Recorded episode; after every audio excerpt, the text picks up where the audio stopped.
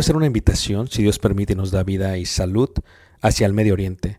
Estaremos viajando el próximo año y miraremos lo que es Egipto, las pirámides de Giza, todo lo que está alrededor de la parte de Cairo. Viajaremos a Luxor y después de ahí viajaremos por un crucero por el río Nilo, mirando las ruinas y toda la antigüedad que tiene que ver con los faraones y las dinastías. Después de ello tomaremos los desiertos, a través de lo que los israelitas pudiesen ver y lo muestra la escritura, tanto en el libro de Números como en el libro de Éxodo, y miraremos y llegaremos hasta el monte Sinaí, después subiremos el monte Sinaí, si Dios permite lo escalaremos y miraremos el amanecer. Tomaremos la ruta real, por lo que se conoce como Jordania, miraremos varios de los desiertos, de los amonitas, de los amorreos, de los madenitas, de los edomitas, y llegaremos a lo que se conoce como una de las maravillas del mundo, Petra tomaremos y miraremos algunas de las ciudades del Decápolis y luego entraremos por el río Jordán a lo que es Israel y en Israel miraremos muchas de las partes que se mencionan en la Biblia. Durante este viaje, si Dios nos permite, podremos aprender juntos la arqueología, la cultura y también aprenderemos mucho de lo que dice la palabra de Dios y daremos vida a ello mismo en los lugares donde se menciona. Esto será de gran bendición para mí y yo sé que Dios nos bendecirá a todos juntos si es que quieres aprender ello. Una vez más, si quieres más información, puedes visitarnos en la página personal ricardobarrera.us y esperamos Dios nos permita llegar a ese momento. Dios suerte bendiga y espero esta próxima clase sea de edificación para ti, lo cual fue para mí. Muy bien, vamos a, continuar. Gracias. Y vamos a hacer esta reflexión de Judas, eh, porque cuando yo hablaba del desánimo que viene a la vida del ser humano a causa de aquellas personas que son importantes, porque en el caso mío fue, fue quien me discipuló. Y fue algo muy, muy triste para mí porque eh, nos dolió que no quisiera eh, cambiar su actitud en cuanto a su pecado, que, que su corazón se llenara de soberbia y que de alguna u otra manera eh, dejara que el pecado lo, lo, lo envolviera. Y dolió mucho más, porque cuando uno tiene ese amor por estas personas, pues duele mucho. Y te voy a decir algo acerca de, de las grandes pruebas que tenemos como cristianos. Cuando uno es discípulo de Jesús, no va a ser fácil la vida. Y vas a encontrar grandes tropiezos dentro del reino de Dios. Hay veces los tropiezos van a venir de las personas que menos piensas va a suceder como pasó conmigo. puede ser de un predicador, puede ser de un discipulador, puede ser de un familiar que está en la iglesia. Y son tropiezos grandísimos, hermanos, grandísimos. Pero yo quiero que analicemos un poquito la, la vida de Judas y vamos a aplicarlo de una manera correcta. Judas tiene tres puntos, traición, tentación y desánimo. En orden sería tentación, traición y desánimo. En Mateo 26, versículo 22, cuando se habla de la pregunta que hacen todos los discípulos, todos preguntaron, ¿soy yo, Señor? El que crea que está firme, mire que no, que hermanos, caiga. Yo tengo eh, en la iglesia del Señor, tengo ya este, cerca de 30 años. Y no, no ha sido fácil el camino de Dios. Eh, está lleno de desánimos, está lleno de adversidades, pero algo que, que he aprendido es que está lleno de Judas. El pueblo de Dios está lleno de Judas.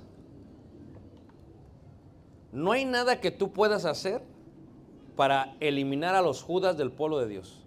Tienen un propósito dentro del pueblo de Dios. Hablábamos ayer de la semilla diabólica de los hijos del diablo. Y esos Judas. O sea, cuando todos preguntan, ¿soy yo Señor? Si tú me preguntas, hermano, ¿vas a llegar a caminar con Dios en aquel día? Mi corazón clama que sí. Pero no puedo confiarme porque el peor enemigo que uno tiene a veces es uno mismo. Uno tiene que ser diligente, como dijo el Señor, velad y quémanos y orar. Porque, porque vuestro adversario, el diablo, anda como león rugiente buscando a quién qué? Devorar. Es más, antes que todos llegásemos a este lugar, ya se había sentado el demonio. No voy a decir dónde. Voy a decir, hermano, está hablando de mí el hermano. ¿Soy yo, Señor? Y la realidad es que el diablo quiere destruir tu vida como discípulo y más como discipulador.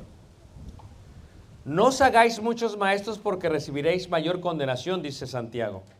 Yo sé el peso que tiene mi posición.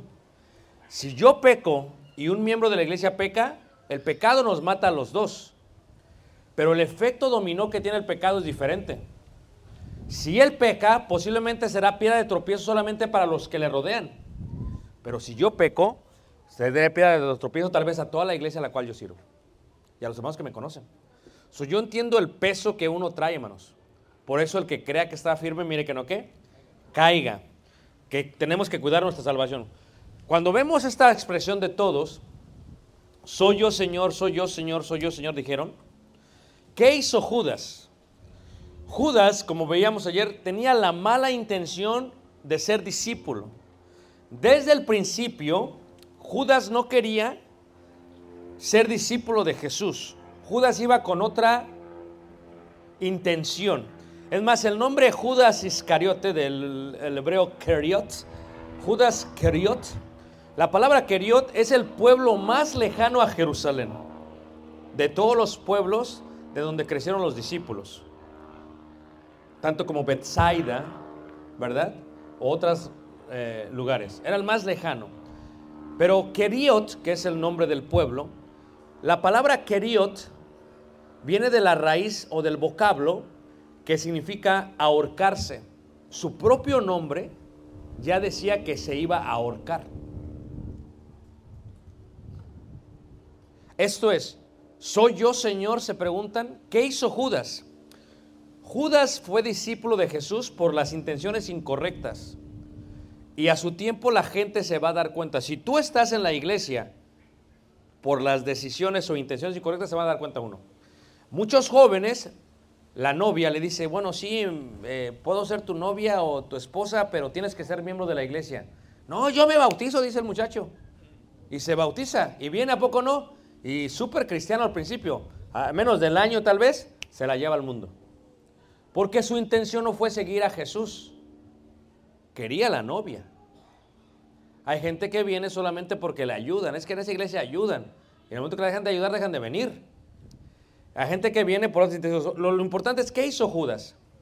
Judas recibió una tentación y Judas cedió. O sea que como discípulos tenemos que tener en cuenta que todos tenemos una debilidad y que podemos ceder a esa debilidad.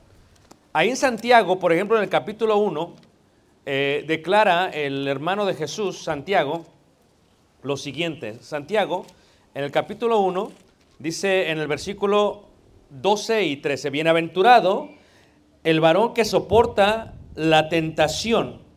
Cuando tú enseñes a otro discípulo, tienes que decirle, ¿qué pasó con en mi discipulador? No soportó la tentación.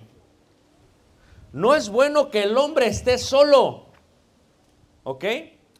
Eh, yo he estado separado de mi mujer 9, 10 días. Es lo más que aguanto, hermanos. Eh, honestamente. ¿Por qué? Porque si voy a estar más de 9, 10 días, mejor me la llevo. Porque no se vale, hermanos. Imagínense ustedes, duerme uno solo, no duerme igual que cuando duerme uno acompañado. Más, la escritura dice que son mejores dos que qué? Que uno. Aquí no hace frío. Aquí sí hazte para allá. ¿O no? Hazte para allá.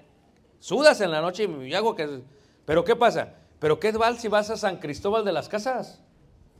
Ah, a ver, ¿qué tal si vas a Chicago? Amén.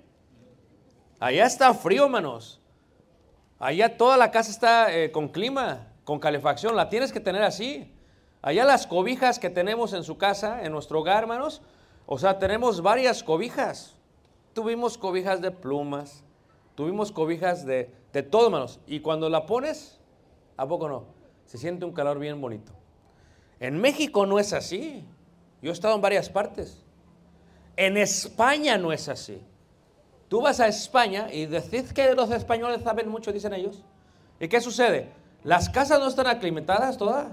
Nada más un cuarto está aclimatado. Así nada más un cuarto. ¿Y qué pasa? Tú sales del cuarto y hace frío. Y si tienes que ir al baño, ¡uh! Hace frío. Entonces, ¿qué hacen? No prenden la calefacción. Dicen, ¿cómo está, hermano? ¿Estáis bien? Y te avientan tres, cuatro cobijas. Y no salgas hasta el otro día que salga el sol. Está frío, hermanos. Pero ¿qué pasa cuando uno está con su esposa? ¿Amén, hermanos? Ah, es que aquí hace calor, perdón. Me equivoqué de ciudad. Pero se abraza uno bien bonito, ¿a poco no? Se abraza uno bien bonito. Pero el discipulador que tuve cometió el error de estar mucho tiempo fuera de su casa. Y la palabra de Dios es clara cuando dice que si alguno va a dejar de tener esa intimidad con su esposa, sea solamente para dedicarse sosegadamente a qué menos? A la oración. A menos que tenga don de continencia. Yo no lo tengo.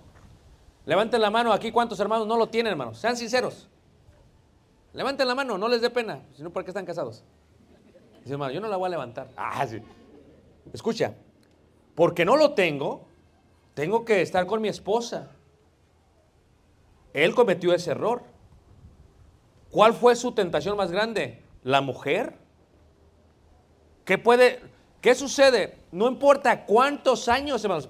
La persona puede ser, dice una persona. Yo una vez conocí a un hermano, el hermano era calvo, ¿verdad? Y el hermano era calvo y tenía sesenta y tantos años, hermanos. Ya tenía más de 40 años casado. Tú vas a decir, ya, ¿qué vas a hacer a los 60, muchacho?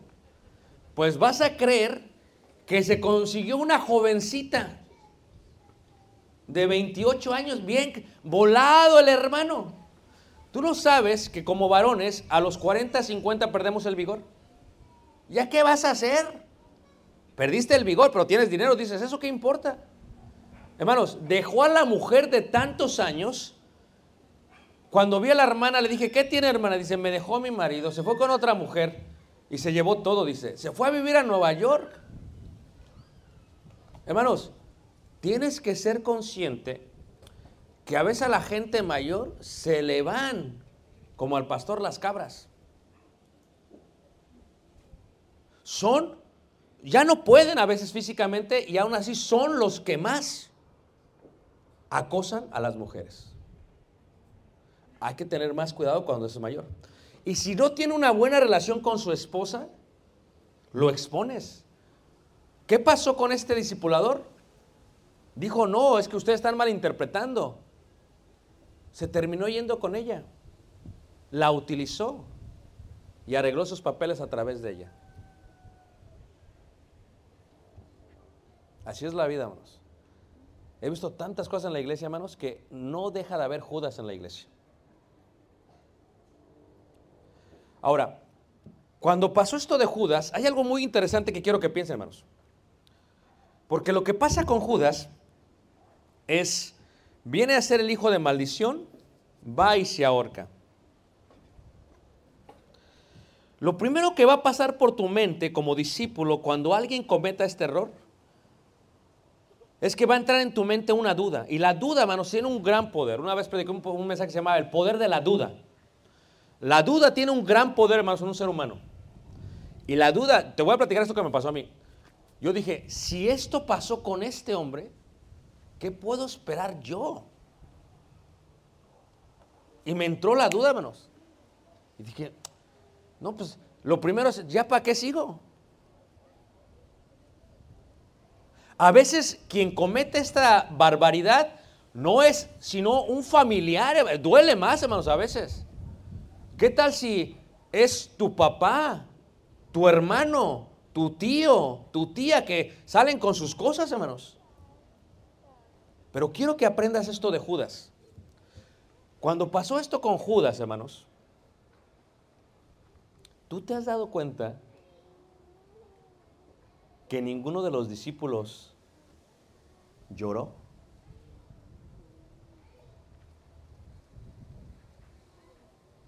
Ninguno se lamentó, hermanos. Yo quiero que piensen esto. O sea, si estás tres años con un hermano, en el caso de ellos, si vas con ellos, comen con ellos, vives con ellos, duermes alrededor de ellos y ves los milagros y todo lo demás, y de pronto sale Judas con sus cosas, pues tiene que doler, hermanos. ¿O no?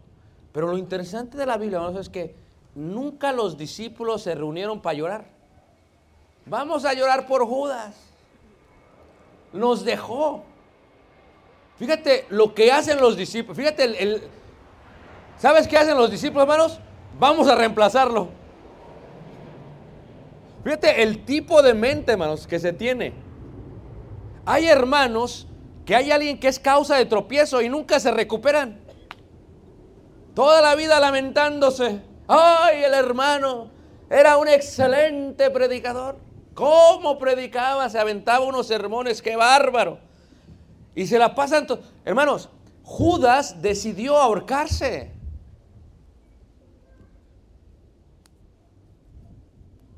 Esa no fue tu decisión. Esa no es tu culpa. Yo tuve que batallar con esto en mi vida. No fue mi culpa, hermanos. Yo me preguntaba si yo fui el culpable. ¿Qué hice yo para añadir esto, hermanos? Y después de años supe que no fue mi culpa. Yo no decidí por él, hermanos. Es algo que él decidió. Esta no es mi. ¿Por qué es mi culpa, hermanos? ¿Por qué es mi culpa lo que hace más alguien? No es mi culpa lo que yo hago. Es mi culpa si no lo traté de ayudar cuando se tenía que ayudar, hermanos. Eso sí es mi culpa. Pero lo traté de ayudar. Entonces no es mi culpa, hermanos. No es tu culpa. Judas se va a ahorcar. Escúchame, como discípulo se va a ahorcar. Yo he visto hermanos que caen de la gracia, se ahorcan, hermanos. Y a veces por puras tonterías. Pero lo que me impacta de los discípulos es que no dicen, ok, pues vamos a lamentarnos, eh, Judas se ahorcó. Ni siquiera se preocupan de enterrarlo, hermanos. Fíjate el concepto de ellos. Lo primero que piensan ellos es que, hermanos, vamos a reemplazarlo. ¿Por qué? Porque estamos muy ocupados para estar preocupándonos en eso, hermanos. Vas a ver muchos tropiezos en la iglesia. Jesús dijo, es necesario que haya tropiezos. Y te van a doler hasta el alma. Te van a traumar, hermanos, hasta el alma. Y, va a haber causa, a veces hasta por los tropiezos, 10 dejan de venir a la iglesia, hermanos. Es parte de la vida, hermanos. Tienes que aceptar que esta es la realidad en la que estamos viviendo, hermanos. Y que cuando cae una persona, no determina tu vida espiritual, no determina tu discipulado, no determina eso. Porque si hubiera pasado conmigo, no estaría aquí este día, hermanos. Y, y cuando pasó esto, yo lo determiné. Voy a tratar de que en mi vida no pase esto conmigo. Porque aún de los errores de la gente uno aprende, hermanos. Y por eso pasan. Es necesario que pasen para que uno aprenda. Para que uno aprenda. ¿Qué aprendí yo? No puedo estar más de dos semanas lejos de mi mujer. Porque el diablo es diablo, hermanos. Y el dicho común dice, sabe más el diablo, ¿por qué, hermanos? No sé si es cierto, pero de que sabe, sabe. Y el diablo es diablo, hermanos. Y se presenta de una manera increíble, hermanos. Y te puede tocar. Y te puede palpar. Y hermanos, ¿sabes qué es lo que yo hago, hermanos? Con mi esposa le hablo todos los días. Tienes que estar en comunicación con la mujer. ¿Qué, qué pasó? ¿Cómo está todo bien? Comunicar. Porque esa es mi mujer. Es la que está conmigo cuando me enfermo. Y cuando se me caiga el cabello, es la que va a estar conmigo. Entonces, ¿qué es lo que pasa, hermanos? No puedes detener a Judas.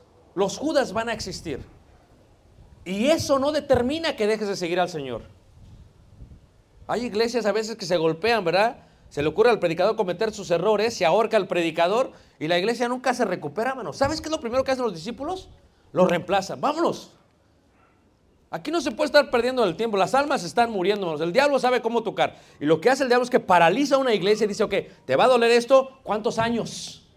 Hay iglesias paralizadas, hermanos, por un Judas. No, es que el hermano hizo esto, hizo esto, hizo esto, hizo esto. Y bien dice el dicho, pagan a veces, ¿qué? ¿Justos por qué, hermanos? Por pecadores. Conozco una congregación. El predicador les hizo desastre total, hermanos. Y me invitan a predicar. Y me veían con desconfianza. ¿Y usted qué piensa? O sea, ¿eh? Y nunca más consiguieron predicador porque tuvieron temor. Hermanos, es algo bíblico. No dejes que Judas destruya tu congregación. ¿Qué se tiene que hacer? Judas se ahorcó. ¿Qué pasa? Traigamos a Matías. ¿O no, hermanos? La obra tiene que seguir. No puedes detenerte. que ¿Qué pasó? Pasó y vámonos. Ahora, también con esto digo, pero ¿qué pasa si necesita ayuda? Porque ¿qué hicieron los discípulos, hermanos? Ellos siguieron. Pero ¿qué pasa si necesita ayuda? Entonces hay una forma de ayudar a la persona. Porque si el hermano me hubiera dicho, es que necesito ayuda, le ayudamos, hermanos. ¿Tú crees que si Judas no viene a Jesús, hermanos, arrepentido, no le ayuda? Pero ¿qué hace Judas? Agarra las piezas, las 30 piezas de plata, va y le dice a los sacerdotes, ya no las quiero. Escúchenme, le voy a hablar a todos los varones, escúchenme, hermanos, todos los varones, ¿ok? Escúchenme bien, ¿ok? Los que estamos casados, escúchame bien, no vale la pena destruir tu familia por una aventura. Te hablo como hombre, ¿ok? Cuando uno tiene intimidad física, hermanos, una vez que uno la tiene, queda satisfecho. ¿O no es cierto? Pero aquel que adultera, una vez que logra lo que quería, hermanos, se siente arrepentido de lo que hace. No vale la pena que destruyas a tu familia, que destruyas a tus hijos, que destruyas la obra, que destruyas tu eternidad por una mujer ajena. Y esa es la, la, gran incongruencia de la vida, hermanos, la ironía de la vida, que hay veces hombres están manteniendo y educando hijos que no son ni los suyos. No vale la pena, escúchame lo que te estoy diciendo, hermanos. La mujer que tienes al lado, tal vez sí es un dolor de cabeza, pero para eso hay paracetamol. Amén, hermanos. A las hermanas, amén, hermano. O sea, tal vez la persona, hermanos, tal vez, tal vez sea difícil, hermanos, pero ¿qué dice el dicho? ¿Es mejor que? ¿Malo por? ¿Qué qué? Escúchame. Y luego hay hermanas bien, bien dedicadas a, su hogar, bien dedicadas a su familia, y uno anda cometiendo los errores gigantes, hermanos. No vale la pena hacer eso. No vale la pena que seas Judas. Pero ¿qué pasa? Si, si necesitas ayuda, hay una forma. Mira, te lo voy a explicar de otra manera, ¿ok? Cuando hablamos del alfarero, El alfarero hace barro. Yo estuve en Nazaret eh, hace tres meses y puse un video en los medios que- porque hay un alfarero que te muestra cómo se hacen las vasijas de barro. ¿Verdad? Cuando Dios te hace, te hace una vasija nueva. Cuando vienes a Cristo. Pero cuando uno tiene un tropiezo, como el que hablé, es como cuando agarras una vasija, hermanos, y la sueltas y se cae al suelo y se desparrama. Solamente hay una técnica que los japoneses saben para poder conectar toda la vasija de nuevo, hermanos. Y puede volver a funcionar. Es una técnica interesante. Se requiere mucha paciencia. Si tú te has caído, si tú has pecado, si tú has cometido hermanos, Dios te puede volver a pegar. Pero no vas a quedar como la primera vez. A ver, explícamelo. A ver, cuando David escribe el hermoso Salmo 51, ya ve que David también el corazón como Dios y, y ve desde su mm, casa a, a. Y la ve y la codicia ya saben la historia. ¿Qué es lo que pasa? Cuando David escribe el Salmo 51, dice David, crea en mí. Y dice, un nuevo corazón. Fíjate en el hebreo, nuevo no es el mismo que antes. Es como los hermanos que son este, albañiles, como el hermano del cenotero. ¿Dónde está el hermano cenotero? Acá está, el de los cenotes. Él es albañil. Y entonces yo conozco gente que son albañiles y dicen, ok, hermano, eh, ¿sabes qué? Mejor que tumbar todo y lo hacemos nuevo. Dice, no, o sea que usar. Uno que no sabe dice, no usa todo para no gastar tanto. Dice, no, no, no. ¿Quieres que quede bien? Tumbamos y lo hacemos nuevo. ¿Por qué? Porque es difícil colocar todo otra vez. Dicen los albañiles. Tumbamos y lo hacemos nuevo. Cuando uno comete ese error, hermanos, hay un proceso para poderte volver a pegar. Pero no es fácil. Dice el proverbio judío, la mujer judía perdona, pero nunca olvida. Imagínate, si yo cometiera este tipo de indecencia, hermanos, en la iglesia, yo pierdo totalmente ese, ese, ese respeto moral de la iglesia. O sea, ¿me pueden perdonar? Sí, pero no se les va a olvidar. Cada que pase se van a acordar, hermanos, porque es humano. Se comete el error cuando se dice que el perdonar es borrón y cuenta nueva. Es un error, hermanos. Bíblicamente hablando, la palabra perdonar viene del hebreo sahar. Y sahar significa qué? Poner enfrente algo. Esto es, si tu esposo te fue infiel, si alguien te falló, si alguien te rompió el corazón, dijo Jesús, ¿cuántas veces dijo Pedro, debo de perdonar a mi hermano? ¿Cuántas veces, hermanos? ¿Y qué significa eso? Es algo indefinido. No es que 70, ya llevo, ya llevo 70, Señor. Ya, no. No es por número. Significa esto. Que cada que tu hermano viene y lo ves, te vas a acordar de lo que te hizo. Es humano, hermanos. Tú dices, pero Señor, si tú dices que se borran, ¿por qué no se ha borrado de acá de la mente? No se borra, hermanos. Lo que dice Dios perdonar es, cada que te venga ese coraje, eso, vas a reemplazarlo con misericordia, perdón y amor. Lo vas a perdonar otra vez. Cuando lo vuelvas a ver, vas a decir, ay, esta vasija, qué rota estás, pero lo vas a perdonar otra vez. Eso es perdonarnos. No se perdona una vez. ¿O no hace eso con los cónyuges, hermanos? Es difícil, porque a veces el cónyuge es terco, ¿a poco no? Y la mujer está llena, mi, mi esposa es misericordiosa conmigo. ¿Por qué? Porque me perdona y me perdona y me perdona y me perdona y me perdona. Pero no se le olvida porque me está perdonando constantemente. Pero cuidado, porque hay cosas que son difíciles. Ahora, ¿qué se debe de hacer? Fíjate cómo lo hace el discipulador. En, Gálatas, por ejemplo, se menciona y dice, vosotros que sois espirituales, restaurarle con espíritu de qué?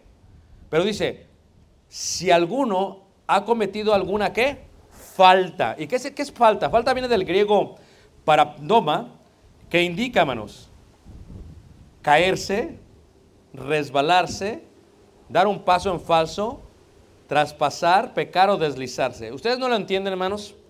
Porque aquí no hay nieve. Pero allá en Chicago, hermanos, cuando neva y se enfría, queda una capa de hielo. Entonces, ¿qué hace uno? Uno sale y le echa arena o le echa sal y la sal derrite el hielo. Pero cuando no lo hace, hermanos, y a mí me ha pasado, me ha caído, una vez saqué a mi perro, eh, tengo un chihuahua, tenemos un chihuahua en la casa, saqué al perro y estaba el perro haciendo sus cosas. Y yo salí con mis botas de la nieve y salí con la bolsa de la basura y le iba a tirar. Y el momento que salí, hermanos, y me caí, pero uno de esos, como dice, pero un golpezazo, hermanos. No, no, no, me quedó hasta morado. Y cuando caí, lo primero que hace uno, ve a ver si alguien lo ve. Y volteo a ver a mi perro. Y el perro lo hace.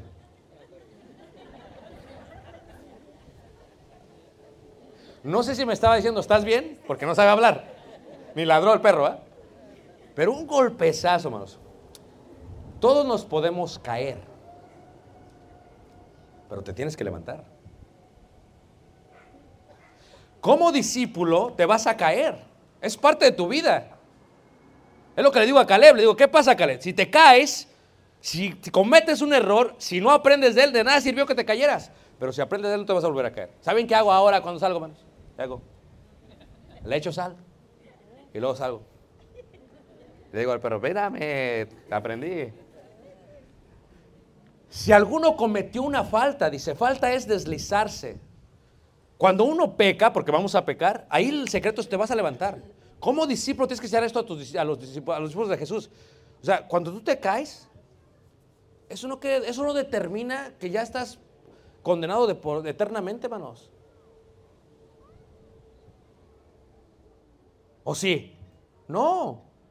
Te tienes que volver a levantar. Y a veces las caídas son más fuertes y se rompen. A veces solamente te rompe a ti, pero a veces te rompe a tu familia. A veces rompe a los hermanos. Y el hecho que tú te puedas pegar no quiere decir que los hermanos se van a pegar. eh, Todos tienen su proceso de pegarse así solos. Entonces, ¿qué dice? Vosotros que sois que espirituales, ¿y qué eres una persona espiritual? Pues los discipuladores o aquellos que se comportan bien. Dice, restaurar, de la palabra catartizo, que significa qué? Juntar otra vez, volver a compactar lo que se cayó. Lo que se cayó, lo que se destruyó, lo que se rompió, hermanos. Si Judas hubiera dicho con Jesús, le hubiera dicho, Señor, te entregué, Señor, no sé qué hacer, Señor. No, no fue con Jesús.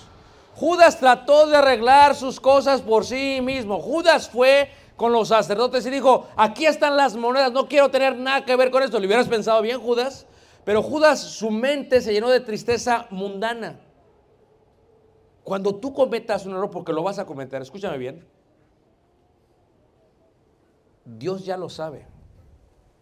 No todavía íbamos con Caleb. Lo caché en algo que hizo. Sé que no me iba a dar cuenta. Y lo caché. Y le dije, cuéntame, Caleb, ¿qué pasó? Está, ¿verdad? Uno como papá. Y le dio la vuelta. Y no me dijo. Es más, le añadió todavía más. Y dije, ay, Caleb. Le digo, mira, amigo, digo, lo que yo espero como padre es que vengas y me digas. Porque vamos a cometer errores. Como padres hay que, hay que, hay que, este, hay que hacer un pre- presupuestar los errores de nuestros hijos. ¿Ok? Tu hijo va a rayar el carro. Se le va a caer la moto. Ve presupuestándolo. ¿O no es cierto, hermanos? Va a romper el vidrio. Va a cometer errores, es parte de la vida. Y, le, y no me le dije, mira, Caleb, ya sé qué hiciste. Lo único que quiero es que me digas. Porque cuando tú me dices, estás reconociendo lo que hiciste. Si tratas de ocultar tu pecado, está mal. Eso fue lo que hizo David. Y dijo al Señor, crea en mí un nuevo corazón. ¿Para qué? No, no, no pegues uno nuevo. No quites de mí tu santo espíritu. Caleb, dime lo que hiciste.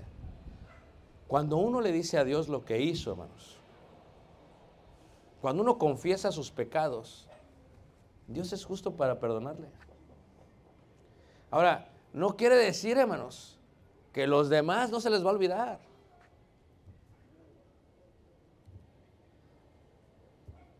Imagínate aquellos, los discípulos, no, Judas se ahorcó, oh, Judas, y ahí.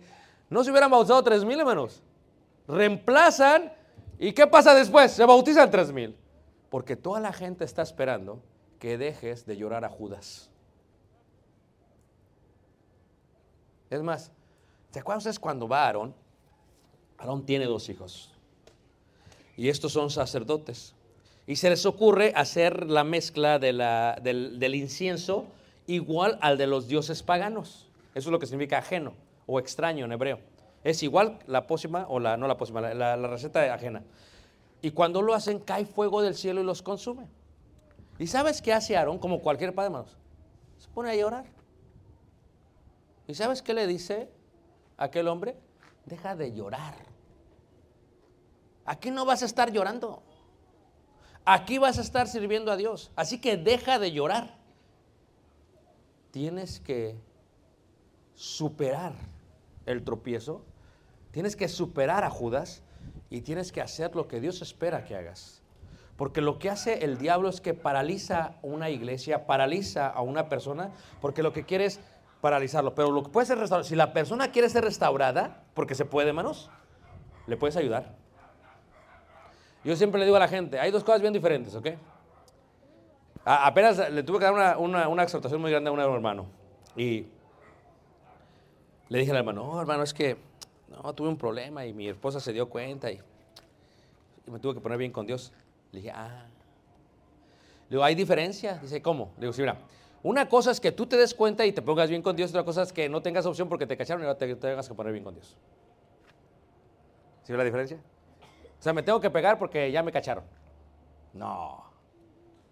Te pegas porque reconoces que estás mal. Como discipulador le enseñamos al discípulo, sabes que vas a cometer un error, pero tienes que ponerte bien con Dios. La oración tiene que tener confesión. Porque cuántas veces le fallamos a Dios y no lo decimos. Cuando estés orando tú en tu cuarto, en lo privado, ¿verdad? Y estés orando, dile a Dios, Señor, te pido aún perdón por aquellas cosas que no me doy cuenta, que inconscientemente hago mal. Y tu oración no siempre tiene que ser siempre, lo hago todo bien, gracias. Cuando a veces nos metemos a la mesa a comer, siempre estamos pidiendo y pidiendo. Somos bien pedinches, dicen algunos. Pedimos y pedimos y nunca agradecemos, nunca confesamos, nunca exaltamos, nunca adoramos el nombre de Dios en la oración. ¿Ve la diferencia de las oraciones del Antiguo Testamento? ¿Qué hacían ellos? David exaltaba a Dios, le daba loor a Dios, engrandecía a Dios con las oraciones, con su voz. Nosotros te damos gracias, te pedimos, te pedimos, te pedimos, te pedimos, te pedimos. Pero ¿cuántas veces un hermano se levanta? ¿Sabes qué? Eh, como iglesia hemos fallado, Señor. ¿Qué hizo, qué hizo eh, Nehemías? Oró por todos. Te pido por mí, pero te pido por el pueblo. Los, los, los muros están caídos y están caídos porque es nuestro pecado. Somos nosotros los que hemos dejado caer. Fíjate que Nehemías comparte esto y dice, soy yo, somos todos. Cuando le enseñes al discípulo, ¿quieres restaurarte? Ponte bien con Dios. Vosotros que sois espirituales, restaurarle, vuélvelo a pegar, dice la escritura, vuélvelo a pegar, pero la pregunta es cómo. Vuélvelo a pegar, pero la pregunta es cómo. Con mansedumbre. Con mansedumbre, hermanos. Paciencia, tranquilidad, ser mansos porque yo soy manso, dice la escritura. ¿Qué es mansedumbre, hermanos? ¿Quién tiene perro aquí, hermanos? Fíjate, cuando voy a la casa, los hermanos me quedo con ellos, hermanos, y pone el perro atrás de la casa, ya sé que el perro no es buen perro. Sé que es bravo. Y pues lo pusieron atrás. Pues si no lo hubieran puesto enfrente. Y lo dejan que conmigo. Pero como saben que me va a morder, y lo excusan, es que no te conoce, hermano. No, es que es perro. Y me va a morder, y tú lo sabes que me va a morder. Pero ¿qué pasa cuando el perro es manso? Cambiémoslo. Imagínate, tú eres el hermano discipulador y no hay nada de mansedumbre en ti, te desesperas. Ay, este me desespera. Ay, siempre anda con llegando tarde a la iglesia. Ay, un pecador, te vas a ir al infierno. Desgraciado, le dices. No, hermano. Mansedumbre, vosotros que sois espirituales, restaurarle con paciencia. ¿Cómo se pegan las piezas? Con paciencia. Es poco a poco. ¿Qué pasó, hermano? ¿Por qué te gustaba robar? Con paciencia, hermanos. Como padres con nuestros hijos, la mansedumbre es una de las virtudes más grandes que tenemos como padres, hermanos. ¿Sabes qué hacen muchas mamás? Haz esto, mija. Y empieza la niña, hazte para allá, yo lo hago. Y todo lo hacen ellas. Nunca aprenden. ¿Cómo van a aprender? Con paciencia. ¿Cuántas jóvenes llegan a los 20 años? No saben hacer arroz. Y le dice, fíjate, dice la, la joven, me voy a casar con un chef. Olvídate de eso. No, vas a, no va a pasar. Y si te casas, ¿crees que va a querer venir a cocinar a la casa si está trabajando chef? Entonces, pero ¿cómo le enseña la mamá? No, mira, mijita, haga esto. Mira, ¿cómo se hace esto? ¿Cómo se plancha? Mira, mira, mijita, cuando habla con, con dulzura, mijita, no grites. Tranquila, mijita. La vida, mira qué bonita está la luna, mijita. Está llena. ¿La ves? Mira qué bonita. Así va a estar tu esposo lleno.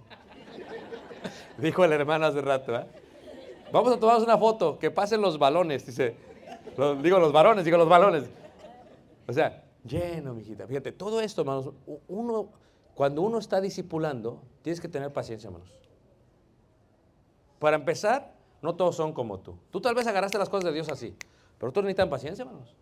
Cada uno tiene su propia capacidad y los tienes que ir llevando. Los tienes que ir llevando. A veces estaba la niña y estaba su papá y el papá estaba cantándole a Dios, alabanza a Dios. ¿eh? Canta, aleluya. Va Cantando el Señor. Y entonces la niña se le queda viendo así. Y le dice, ¿por qué no cantas, mija? Es que, no sé, papá, dice, yo estoy cantando porque esto le agrada a Dios, la niña. No, pa, así como cantan, no creo que le agrade a Dios. ¿eh? No cantas bonito. Las niñas son bien sinceras, ¿verdad? Hermanos, ¿tú esperas que alguien predique como alguien que tiene 20 años de experiencia? No, dale, tiene paciencia, mansedumbre. Cuando alguien comete un error, hermanos, tienes que pegarlo poco a poco. La palabra consolador del griego paracleto significa ir al lado de alguien. Esto lo aprendí también. Cuando un hermano tiene una adversidad y tú lo vas a ver, no espera que le arregles el problema. Antes yo pensaba eso, decía, tengo que ir porque tengo que arreglar el problema. Llegaba y tienes que hacer esto y esto. Y le No, no. Lo único que tienes que hacer es estar presente. Tu presencia tiene un gran poder en la restauración del hermano. Pero si tú le das la vuelta, si tú lo rechazas, si no tienes paciencia o mansedumbre. Fíjate, una persona mansedumbre. Hay una junta de varones, hay una junta de hermanos. Luego, ya sabes quién se va a enojar. Y ya sabes, eh, lo digo, ya sabes a quién deberías de poner atrás de la casa. Porque no es manso. Se enoja. Si te acercas, te muerde. Ya sabes que es, cómo se pone, hermanos. Mansedumbre. Está un hermano tranquilamente y habla. Hermanos. La otra vez teníamos una junta, ¿verdad? Porque soy parte de, un área muy grande de iglesias de Cristo en el norte de Estados Unidos, en inglés, hermanos americanos. Hablando y se puso seria la cosa, ¿no? Y les dije, hermanos, ¿por qué no ora-?" Le digo, ¿por qué no oramos? Entonces, hasta el que estaba bien enojado, sí, yes, yes, yes, vamos a orar, vamos a orar. Sí, sí. Y luego que oramos, hijos, ¿por qué no nos damos un tiempo para orar y luego nos regresamos? Porque a veces uno se agarra, hermanos, y se prende, hermanos. Y hay hermanos que son enojones, ¿o no? Levanta la mano, ¿quién conoce a uno? mano? No lo apunte, nada más, nada más levante la mano.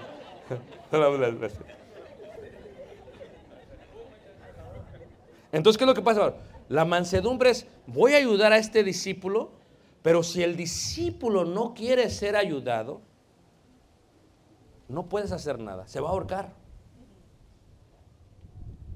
Pero no estuvo en ti, está en él. Pero si sí quiere, necesitas hacerlo con mansedumbre. Y hay un proceso para hacerlo, para volverlo a pegar, ¿verdad? Tienes que orar, tienes que considerar tu propio riesgo y tienes que enfocarte en restaurar y nunca en destruir. Una vez se me acercó un hermano, y lo cuento para que sepan, eh, y, el hermano me dijo que tuvo un problema con su mujer. Y yo, siempre hay tres lados de la historia, hermanos. La de un lado, la del otro lado y la verdad. Entonces siempre hay que escuchar todos los lados. Entonces cuando hablé con la hermana, se enojó porque lo encontró viendo cosas impropias en internet. Lo cachó. Y a eso me refería hace rato. Se quiere poner bien porque lo cacharon, no porque le dolían en el corazón. Si no lo hubieran cachado, te sigue. ¿Sí ves la diferencia? Entonces, hablo con él y claro, cuando lo veo, no lo trato como eres un pervertido. Porque la idea es que me voy a enfocar en restaurar y no en destruir, hermanos. Porque mis palabras pueden destruirlo a él. Y trabajamos con él. Y trabajamos con él. Y fuimos pegando poco a poco. ¿Qué, qué pasó? ¿Por qué lo hiciste? Y fuimos aconsejando al matrimonio, hermanos, hasta que salieron de ese bache. Esto es posible, hermanos. Pero tiene uno que saber cómo hacerlo. Estamos lidiando con la eternidad, hermanos. Con seres humanos, con almas eternas. Tenemos que tener paciencia, tenemos que restaurar y no tenemos que destruir. Bien hubiera podido destruirlo, pero tomé el tiempo y tienes que hacerte eso. ¿Por qué? Porque el punto es que edificar, edificar, edificar. ¿Y qué es lo que vas a usar? La palabra como único método para que ellos crezcan. A veces tienes que examinar bajo un análisis objetivo, porque a veces en la iglesia hay mucha familia y eso afecta a veces, porque cuando la persona que es discipulador va a corregir o a restaurar al discípulo, que es no solamente su hermano en la fe, sino su hijo, su primo, su, su tío, su papá, es difícil. Hay conflicto de intereses. Y uno tiene que enfocarse, objetivos. Este es el pecado y esto es lo que tenemos que arreglar. Y si no lo arreglamos, esto es lo que puede pasar. Entonces trabajas con ellos, trabajas con ellos. ¿Por qué? Porque parte de la disciplina bíblica es eso, hermanos. Formas un plan para que puedas de alguna u otra manera sobrellevar la carga y como dice la escritura, vas a sobrellevar la carga los unos que con los otros. Vas a sobrellevar la carga, hermanos. No estás solo. No estás solo.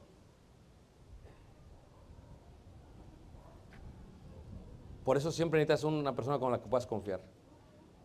Cuando dice Santiago, confesados vuestros pecados los unos a los otros, ¿qué dice? Tienes que tener la capacidad de tener a alguien como un discipulador, alguien que le tengas confianza y decir, ¿sabes qué, hermano?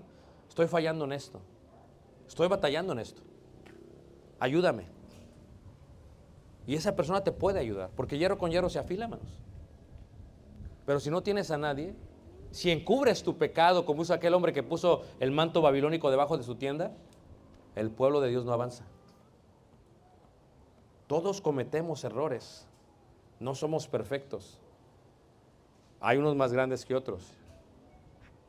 Pero mientras hay vida, hermanos, hay solución. Si se tiene un espíritu de arrepentimiento. Y estamos en este mundo, hermanos, para reconciliar a todos con Dios, a los que ya fueron justificados y a aquellos que todavía están viviendo en el viejo hombre. Ahora, ¿pero qué sigue? ¿Pero qué continúa? ¿Pero qué pasa después? Eso lo vamos a ver en la próxima lección.